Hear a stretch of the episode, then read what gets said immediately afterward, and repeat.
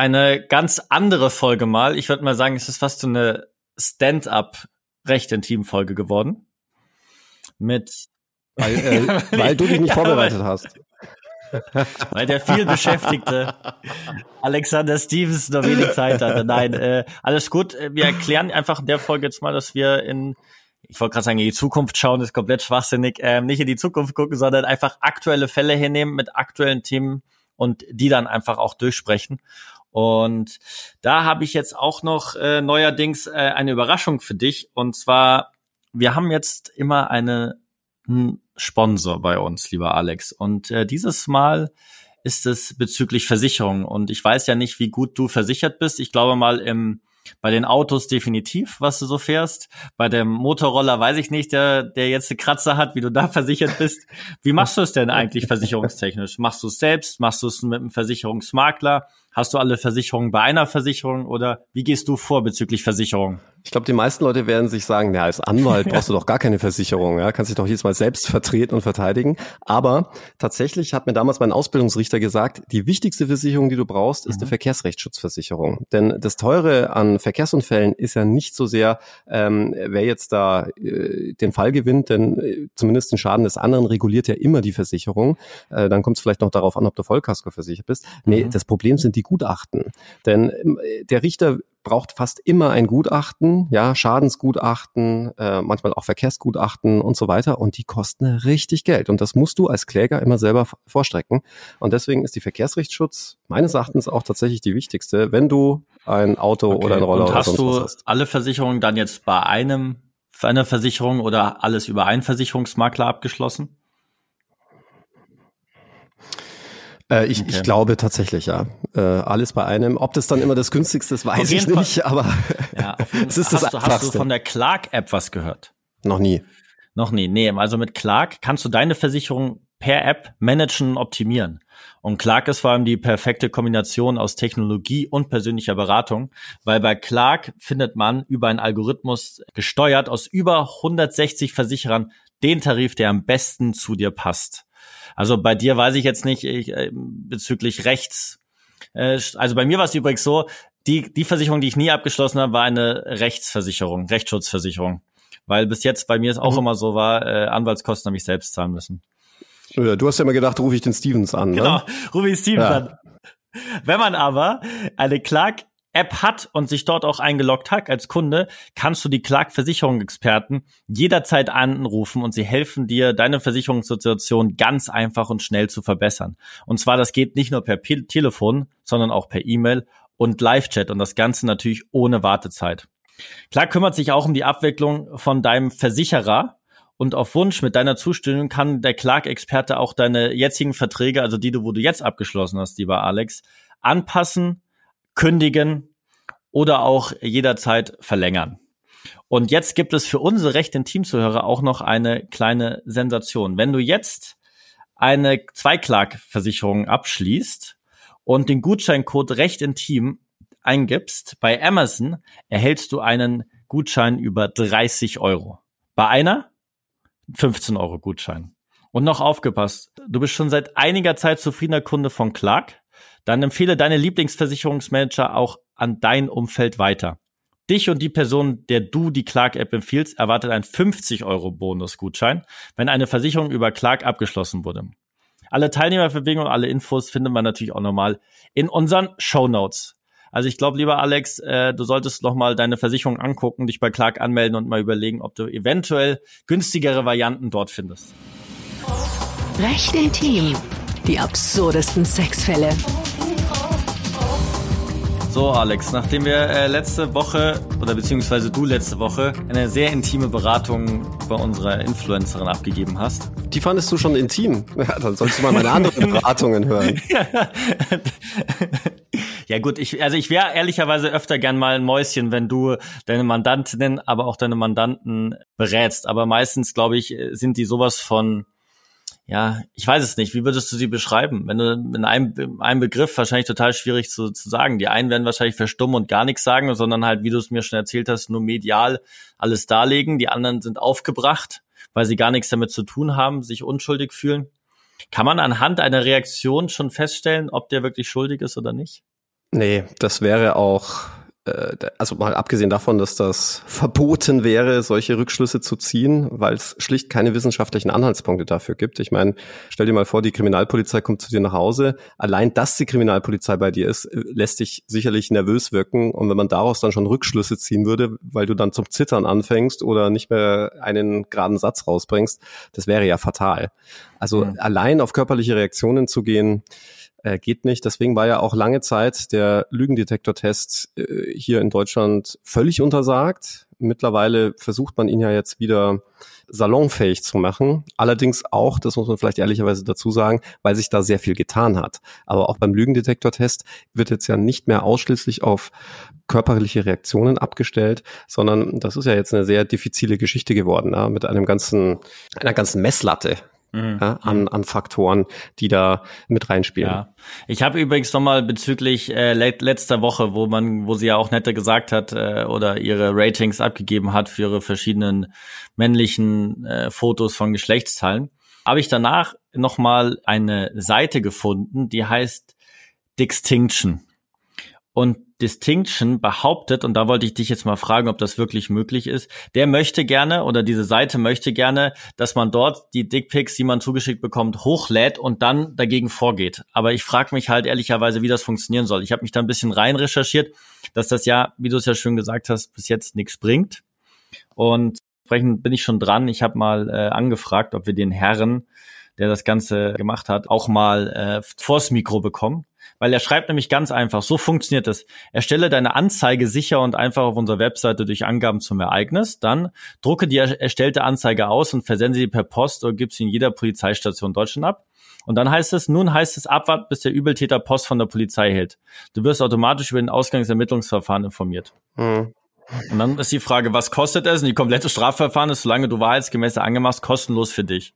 Das, das ist richtig, ja. Also strafrechtliche Verfolgung ist quasi ein Bonus des Staates. Das zahlt der Staat oder der Steuerzahler. Aber äh, wie gesagt, bei den Dickpics, beim bloßen Versenden eines Dickpics machst du dich, sofern es jetzt nicht irgendwie Verbreitung von äh, Pornografie ist, ja, äh, an zum Beispiel Minderjährige oder äh, es sind Minderjährige, die da abgebildet werden, mhm. ähm, wird wird schwierig, ja. Mhm. Aber eigentlich bringt das ja gar, also diese Seite bringt ja in der Hinsicht dann eigentlich nichts. Also außer dass es Papierkram für die Polizei ist und nichts verfolgt wird. Naja, man könnte sagen, es hat so eine gewisse abschreckende Wirkung, weil ähm, es könnte ja sein, dass du dann Post von der Polizei bekommst, ja. Mhm. Ähm, Mhm. Oder allein die Tatsache, dass du, wie ja die Influencerin auch gesagt hatte, dann ständig mit der Angst lebst, dass das jetzt irgendwie veröffentlicht werden könnte oder so, mhm. könnte ich mir schon vorstellen, dass das eine gewisse abschreckende Wirkung hat. Ja. Mhm.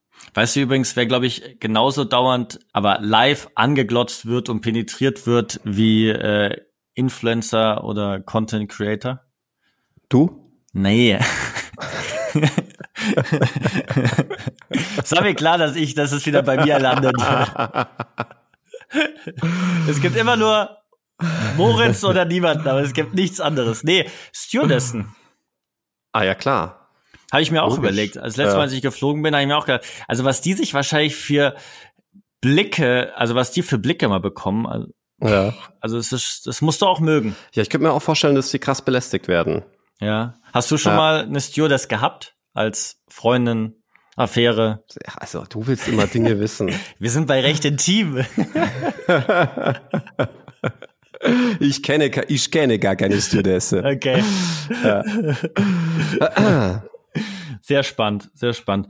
Jetzt ähm, habe ich ja letzte Woche, ich muss ja unseren äh, lieben Zuhörern jetzt auch mal ein bisschen erklären, was was was so was passiert ist, warum wir jetzt so ein bisschen weggehen. Also du wir haben jetzt 20 Fälle gehabt, die du als Anwalt in irgendeiner Weise immer sozusagen live mitbekommen hast, beziehungsweise auch vertreten hast. Sei es jetzt das Opfer, sei es den Angeklagten.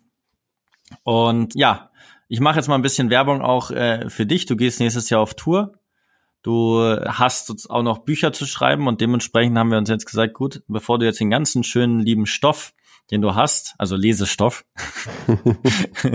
hier, hier verbrätst, ähm, gehen wir mal ein bisschen weg von der Vergangenheit hin zur Aktualität. Und dann war letzte Woche jetzt mal eine Ausnahme. Einfach, ich glaube, das Thema, das habe ich äh, auch in den Zahlen gesehen, hat sehr, sehr viele, ich glaube, natürlich größtenteils Frauen interessiert, weil sich, glaube ich, ja nicht nur Content Creator, sondern auch eigentlich ganz normale Damen immer angegriffen oder belästigt fühlen von halt äh, verschiedensten Fotos. Und dementsprechend war die Folge interessant und wir gehen jetzt neuerdings auf eine aktuellen Fall zu. Ich habe jetzt mal was gelesen bezüglich einer amerikanischen Lehrerin, die zu 20 Jahren Haft verurteilt wurde, weil sie einen 13-Jährigen sexuell missbraucht hat.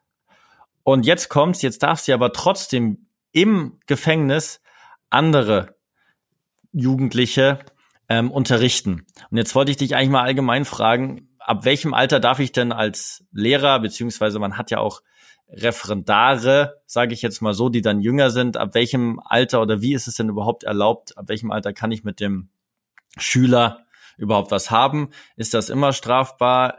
Diese Situation, die es in Amerika gibt, ist natürlich wieder ein ganz anderer als in Deutschland. Gibt es unterschiedliche Gesetze? Wie sieht das Ganze da aus? Ähm, also grundsätzlich ist es mal so. Äh, mit Kindern darf man gar keinen Sex haben. Und das ist auch richtig so und muss auch so sein, denn Kinder sind einfach in ihrer Verstandesreife und ihrer Entwicklung noch nicht so weit, als dass sie wirklich frei entscheiden könnten, wie sie sexuell tätig werden, ob sie sexuell tätig werden und so weiter. Deswegen hat der deutsche Gesetzgeber hier ein starres Schutzalter geschaffen. Mhm. Und das liegt bei 14 Jahren. Also Kind ist man im strafrechtlichen Sinne, wenn man unter 14 ist. Und unter 14 darf man keinen Sex haben. Also ein über 14-Jähriger darf mit einem oder einer unter 14-Jährigen keinen Sex haben. Alle, die unter 14 sind, die miteinander Sex haben, wäre theoretisch auch verboten. Allerdings kann das nicht verfolgt werden, weil auch die Strafbarkeit, also das, das Alter, so muss ich mhm. sagen, mhm. ab dem man sich strafbar machen kann, in Deutschland erst ab 14 überhaupt möglich ist. Ja? Okay. Äh, von dem her sollte man eventuell, wenn ich dich unterbreche, eventuell auch mal ändern, weil also man hört es ja immer wieder, es, alles geht ja trendmäßig zu, also nach, nach ins jüngere Alter. Ne? Also ich glaube, dass heutzutage Zwölfjährige äh, schon viel mehr selbstständig und reifer sind als äh, wir in unserer Generation damals. Das äh, kann alles sein, äh, ist auch nicht ganz kritiklos, weil man ja durchaus sagt, naja, warum diese starre Altersgrenze? Weil mhm. umgekehrt könnte man auch genauso sagen, es gibt auch 15-, 16-Jährige, die noch überhaupt nicht so weit sind, ja, auch äh, von ihrer Entwicklungsreife her, dass es selbst da fatal wäre, selbst da fatal wäre, wenn die Sex hätten.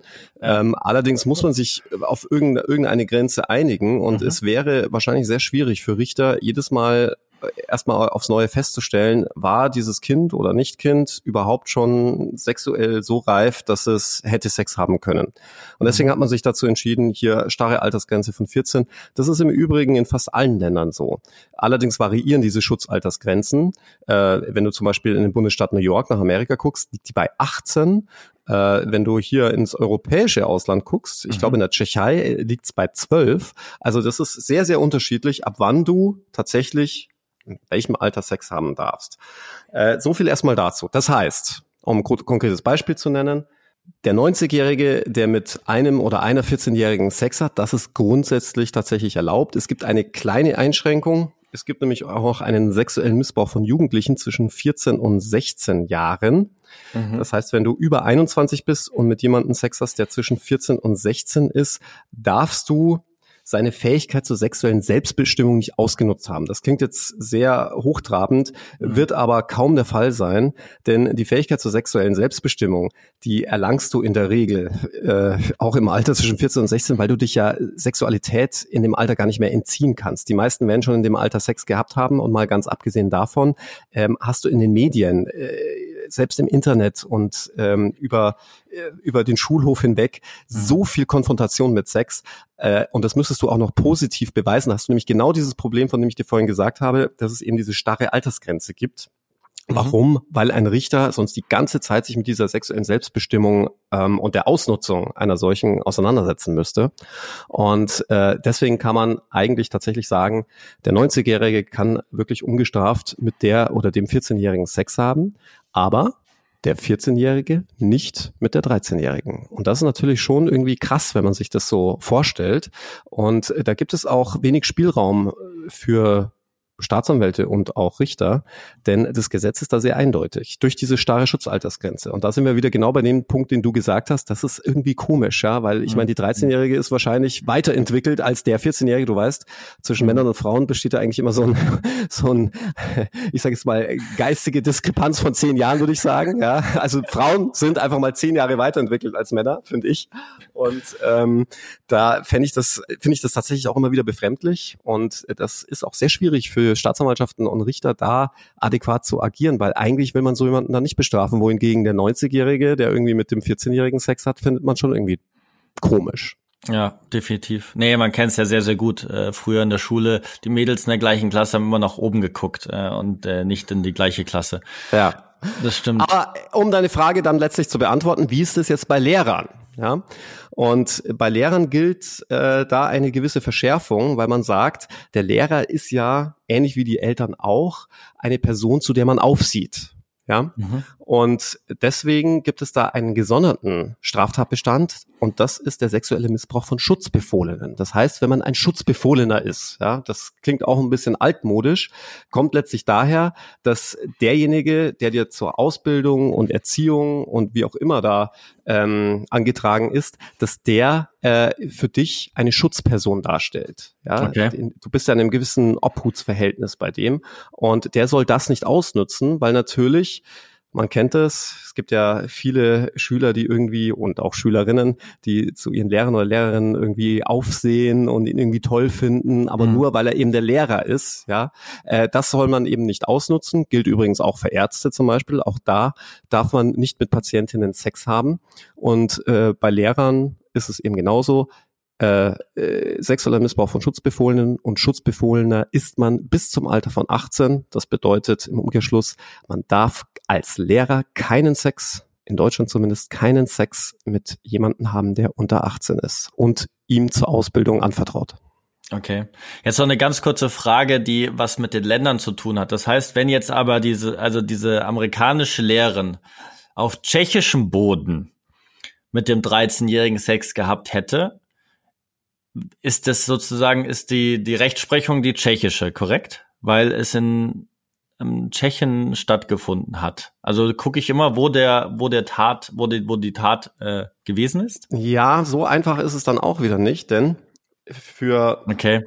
Deutsche gilt zum Beispiel das deutsche Strafrecht überall. Also wenn du als Deutscher, also du Moritz, bringst jetzt in Paraguay jemanden um und in Paraguay finden die das aber ganz okay, dann ähm, hast du in Deutschland äh, gegebenenfalls ein Problem, ja, weil du als Deutscher dort jemanden umgebracht hast. Das gleiche gilt äh, auch übrigens im umgekehrten Fall, wenn du einen Deutschen oder eine Deutsche umbringst in einem anderen mhm, Land. Mhm, mhm. ähm, man könnte natürlich, man kann natürlich einschränkend sagen, ähm, ja, äh,